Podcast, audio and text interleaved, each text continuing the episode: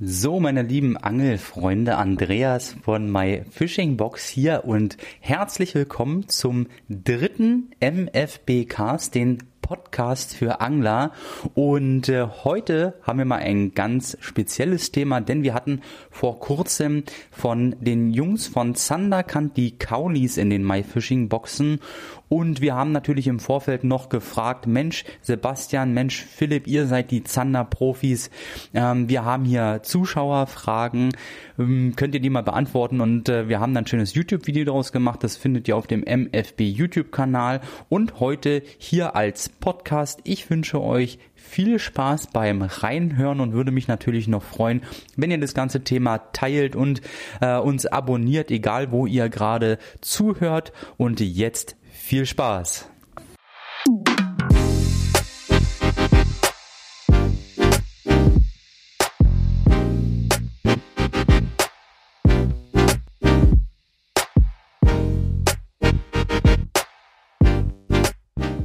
Hi, ich bin Philipp Feist. Ich bin Sebastian Hähne und zusammen sind wir die Köpfe von Zanderkant. Wir haben eine brutale Leidenschaft für das Zanderangeln entwickelt, weil wir damals, als wir angefangen haben äh, mit dem Angeln, eine einen hohen Schmerzpunkt mit dieser Fischart hatten. Wahrscheinlich geht das vielen so oder ging vielen so. Es war eine große Herausforderung, diese Fischart zu fangen. Wir hatten nicht viele, überhaupt keinen, die die überhaupt fangen. Und ähm, der Fisch ist einfach irgendwie mystisch, sehr ästhetisch und hat uns total fasziniert.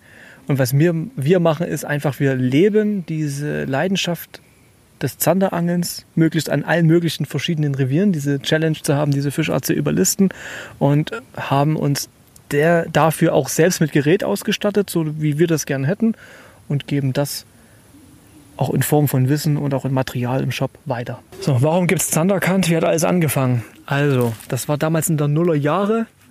Davor noch, ich habe ja noch mit Ansitzangeln, oder auch ne, am Anfang, viel Zander geangelt die ersten Jahre. Ich hatte da mal Jungs gehabt, die mich mitgenommen haben, als ich 14, 15 war. Sehr viel über den Fisch gelernt. Dann wollte ich Spinnfischen. Das fand ich irgendwie faszinierend. Angelzeitung, ne? die Berichte. Zander wurden auch am Tag gefangen, nicht nur in der Nacht. Mitten im Kunstköder im Maul. Total verrückt und äh, wollte ich auch können. Das ging dir ja ähnlich, ne? Ja, genau. War bei mir auch so. Bist mit dem Sandradtwister los? Genau. Das war das erste Mal. Ich war sogar am Botten gewesen damals. Strelasund war das noch. Da habe ich meinen ersten Zander mit dem Gummifisch gefangen. Krass. Ich habe das in den Baggersee geschafft auf einem Profi-Blinker-Twister, also ein Turbo-Tail. Und so ging das alles los. Und dann wurde es natürlich, ähm, gab es in Hamburg, ne, an der Hamburger Waterkant, da das Team von Jörg Strelo, die haben damals ja die Zander-Seminare gemacht, ab und zu am Wochenende. Mhm. Da mit so Anglern denen das beigebracht, die Basics, ne, diese Faulenzer-Technik, genau. diese ganzen Sachen gingen da los. Und ähm, ich war da, im Team dann mit dabei, auch als Guide, und wir haben dann auch diese Sachen entwickelt mit diesen angepassten Ködern auf diese faulen Techniken. Und weil es da die Köder, die, die es damals gab, die hatten noch ein paar Schwächen, die haben wir dann ein bisschen ausgemerzt, auch an unsere Anforderungen für das Leihgerät, für die Seminare. Später dann sind da Guidings draus geworden. Dann hat ähm, ja, der Jörg irgendwann einen anderen Weg eingeschlagen, mit anderen Firmen zusammengearbeitet, sich weiterentwickelt. Wir haben diese Sachen hier weiterentwickelt. Wir sind an diesem Urspirit halt dran geblieben und von der äh, Hamburger Waterkant, dann wurde dieser, äh, aus einer kleinen Stammtischrunde äh, wurde da das Wort Zanderkant rausgestrickt. Auf einmal hieß alles so. Das haben wir dann auch Zanderkant Ostguiding genannt und von 2003, 2004 noch. Mhm. Total verrückt. Und so ging das dann los und wir haben das dann bis heute dann auch ähm, fortgeführt und dann auch ein Label draus gemacht. Mhm, genau. Und 2014 dann die Firma gegründet. 14. Mit dem Online-Shop, die Köderpalette. Ja. ja. Genau. Wir haben von den My Fishing Box Abonnenten einige Fragen bekommen, die wir euch gerne hier beantworten. Wieso heißt ihr Zanderkant, ist eine davon. Ja, warum heißen wir Zanderkant? Das, dieser Begriff Zanderkant ist abgeleitet ursprünglich von dem Begriff von der Hamburger Waterkant. Da kommt es her. Und Zanderkant ist natürlich ein cooles Wortspiel. Ähm, weil Zander und Kant, Kante, ne? der Zander steht an der Kante. Ja. Und dieses Wortspiel dazu, ne? Zaka, so wie Coca-Cola. Genau, das ne? ist so ein Wort rein, das ist ein Wort, das sich gut spricht, ne? das sich genau. ein, also einprägt und äh, hat auch den praktischen Hintergrund, dass halt, dass wir gerne diesen Zander, der am Tag gern an der Kante steht, wegpflücken und dann kam alles, also die geschichtliche Sache und das ist auch praktisch ja eigentlich auch der Zander, den wir auf der Kante befischen oder an der Kante, dann das mhm, war genau. rund und deswegen heißt das so. Genau. Nächste Frage. Was ist euch damals bei der Entwicklung der Köder wichtig gewesen und was hat sich geändert seitdem? Konzept, Design, Grundgedanke. Ja, einen schlanken Köder zu schaffen. der hochfrequent läuft, nicht so ausladend, nicht so viel Druckwelle macht, was zu den defensiven Führungstechniken passt, auch einen defensiven Köder. Ja, wenn sie am Tag Hm. passiv sind, dass wir dann mit den passiven Techniken befischen, auch einen Köder haben, der zu diesen Methoden passt in dem Moment. Und vom Material her, und kannst du ja was dazu sagen? Genau, vom Material her soll der ziemlich weich sein. Das war uns besonders wichtig, dass die Konsistenz schön smooth ist. Ähm, mit dem Hintergedanken, dass der Zander den Köder auch wunderbar einsaugen kann und der Haken, der Einzelhaken besonders im Kopfbereich umso besser greift. Warum verwenden wir diesen Einzelhaken und fischen nicht mit den Zusatzdrillingen? Wie, das ist ja so ein Thema, was heiß diskutiert ist. Und ja, unsere Antwort, äh, der Köder muss weich sein, die passende schnelle Route dazu und der Zander kann den Köder dann dementsprechend gut einsaugen und hängt dann auch mit dem Einzelhaken wunderbar. Früher, 2003, weiß ich noch, gab es die Kaulis noch mit Glasaugen. Die sind oftmals rausgefallen beim Aufziehen oder irgendwann beim, beim Fischen. Das hat ein bisschen genervt. Hm. Also haben wir die aufstempeln lassen, also richtig mit fester Farbe, die nicht abgehen kann. Genau. Und das ist auch ein guter Kontrastpunkt, der auch diese Attacke des Zanders auf den Kopfbereich so schräg seitlich draufleitet, weil der Zander ja gern den vom Kopf her attackiert und auch frisst. Und dort sitzt auch der kurze Greifer und das passt eigentlich homogen alles zusammen. Also Genau. Führung, Material, äh, mit welchen Routen wir fischen, wie wir den fischen und äh, wie der Zander attackiert. Das ist also ein rundes System. Genau. Der Elbangler fragt, Wann haben Herr Hähne und Herr Feist angefangen zu angeln und haben Sie damals, zum Beispiel als Jugendliche, auch schon so viel gefangen wie jetzt? Ähm, ja, wann habe ich angefangen mit Angeln, seitdem ich denken kann? Schon immer angeln gewesen, am Fisch gewesen. Ich glaube, angefangen habe ich damit Forellen mit der Hand im Bach zu fangen. Dann später mal bei meinem Großonkel dann irgendwann mit der Posenrute und einer kleinen Teigkugel ähm, habe ich dann Karauschen gestüppt. Und dann äh, vor 15 Jahren ähm, habe ich die Begeisterung für das Raubfischangeln entdeckt. Und vorrangig das Spinnangeln mit, dem Gummifisch. Und dann auch ähm, 2004 meinen ersten Zander mit dem Gummifisch gefangen. Und bei mir war es so, ich habe schon als Zwölfjähriger im Urlaub in Ungarn am Balaton Uckelei-Schwärme am Rand gesehen und da große Steine draufgeschmissen, Asche über mein Haupt und habe mich da echt fotografieren lassen mit einem, den ich da irgendwie äh, einen vom Kopf gegeben habe. Also ich habe Fische gesehen, ich wollte daran die irgendwie fangen, holen, obwohl bei mir in der Familie keiner angelt. Und dann kam noch Glück dazu, dass ähm, mein Nachbar einen ganzen Keller voller Angelzeug hatte. Er wollte mir da irgendwelche Biertrucks zeigen, die er da sammelt. Und ich bin dann also der Herr Herzig, vielen Dank nochmal dafür, hatte mir eine Angel geschenkt, weil ich die gesehen habe und dachte, wow, krass, finde ich cool. Ich finde Angel mega interessant. Und da kam es dazu, dass einer aus meiner Clique früher in der Schule, ähm, dessen Vater geangelt hat, die waren immer in Dänemark in irgendwelchen Forellenpuffs und ähm, haben Angelsachen gehabt. Und dann sind wir halt als Kinder losgezogen an den Waldteich. Diese Jugend hatten wir noch, wo noch kein Schild dran stand, verpachtet, Privatgewässer, das war einfach wilde Tümpel. Und dort habe ich mit einer Teigkugel und einer Pose mit der alten Route des Nachbars aus dem Keller einen Giebel gefangen. Mega laut gebrüllt, so ging alles los. Dann nur Giebeln gefangen, Giebeln gefangen an diesem Waldteich. Dann irgendwann mal die Senke auch mal bekommen, kleine Mutterlieschen drauf gehabt, die mal rangehängt, auf einmal hatte ich einen Barsch dran. Und was war das denn, ne? Äh, grimmig guckend, Stacheln auf dem Rücken und seitdem Hauptsache gestreift und Stacheln. Also das ging dann irgendwie los und Mhm. was daraus geworden ist, habt ihr ja gesehen. Fox Fishing 97. Wie lange hat es bei den beiden gedauert, bis sie so ein gutes, extrem gutes Gespür und vor allem so viel Erfahrung beim Raubfischangeln gesammelt haben? Also, es kommt darauf an, ob du einen Mentor hast oder nicht. Aber das Gespür dafür entwickelt sich erst mit der Zeit. Ne? Mhm. Ja, Und auch wie gut deine Gewässer sind. Also bei mir würde ich sagen, mit den Jahren des Ansitzangelns würde ich sagen fünf bis zehn Jahre. Aber man lernt immer noch dazu, die letzten fünf Jahre, ne? die Mhm. Freiwasserangelei, die dazugekommen ist, die wir ab und zu ja machen. genau. Man lernt ja nie aus. Na, das ist ja das. Und mit jedem Gewässer, mit jedem neuen Gewässer, was man sich stellt, lernt man wieder neue Sachen dazu. Das ist ja auch sehr viel Gewässer abhängig. ne? Aber das Gespür ist Aber einfach das- die Erfahrung. das Gespür ist die Erfahrung, genau. Kombiniert aus den Erfahrungen, die man in den letzten Jahren gesammelt hat, ne?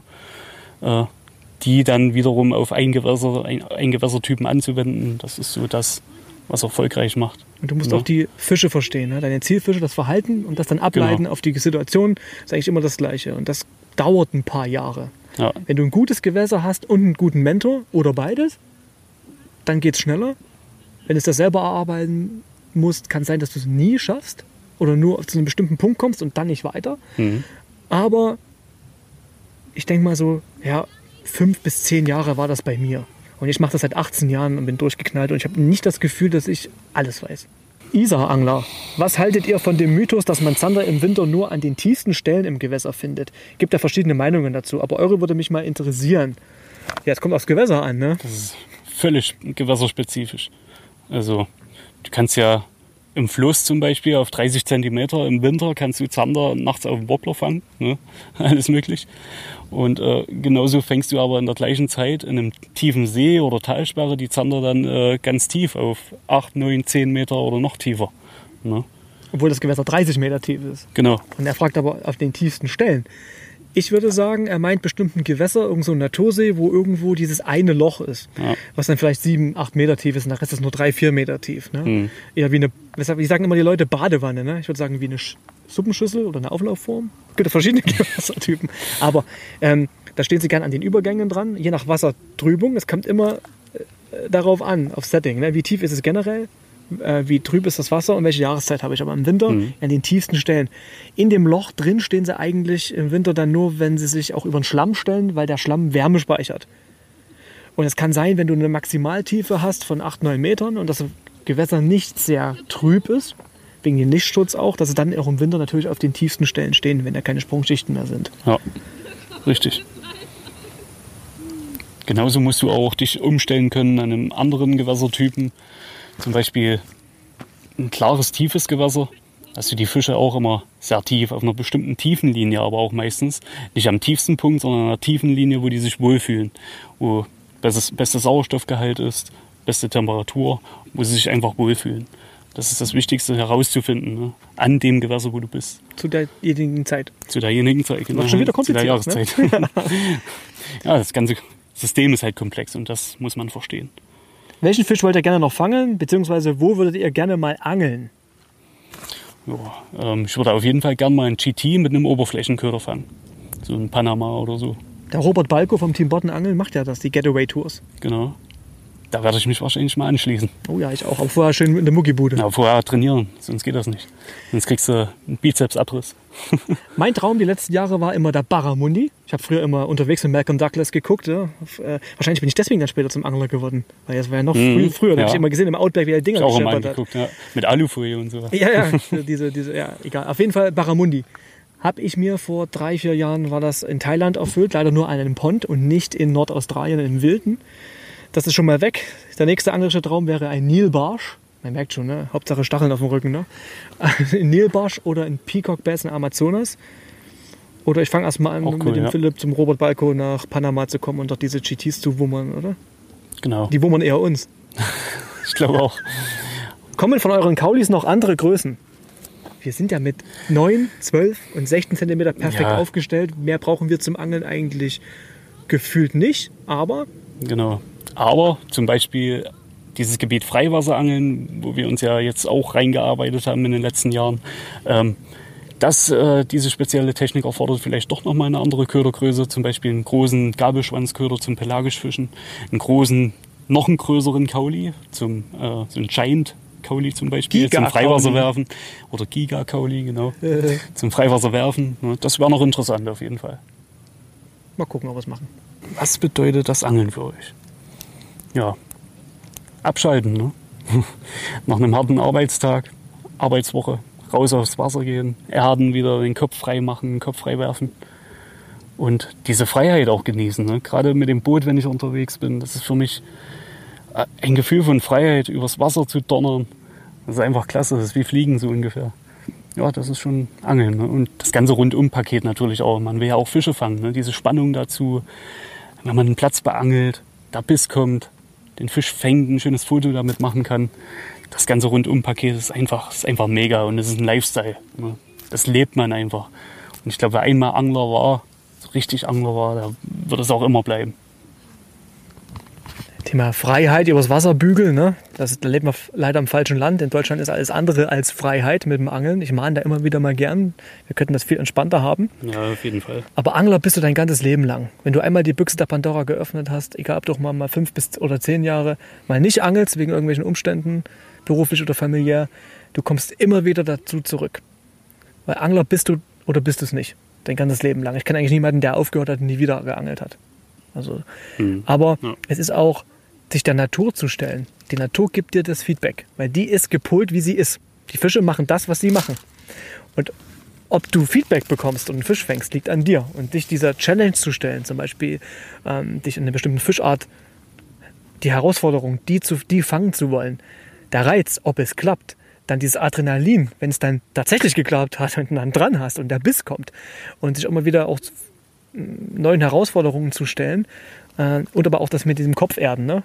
Ich glaube, wenn du einen Tag durch, die, durch, durch, durch eine Flussaue gelaufen bist und hast gefischt von Bunde zu Bunde, danach bist du einfach, ähm, siehst du auch viele Probleme und vielleicht Konflikte, die vielleicht mal auftauchen, ganz anders und äh, viel entspannter. Und das Angeln bedeutet so viel. Das kann man eigentlich gar nicht so in einem Satz merken, wie lange wir schon drüber reden. Ein ne? komplettes Video drüber machen. Ja, also irre, was Angeln bedeutet. Ihr seid an einem unbekannten Gewässer. Was ist eure Taktik? Die Erfahrung, die wir gesammelt haben über die letzten vielen, vielen Jahre, 18 Jahre kann man sagen, ähm, ja.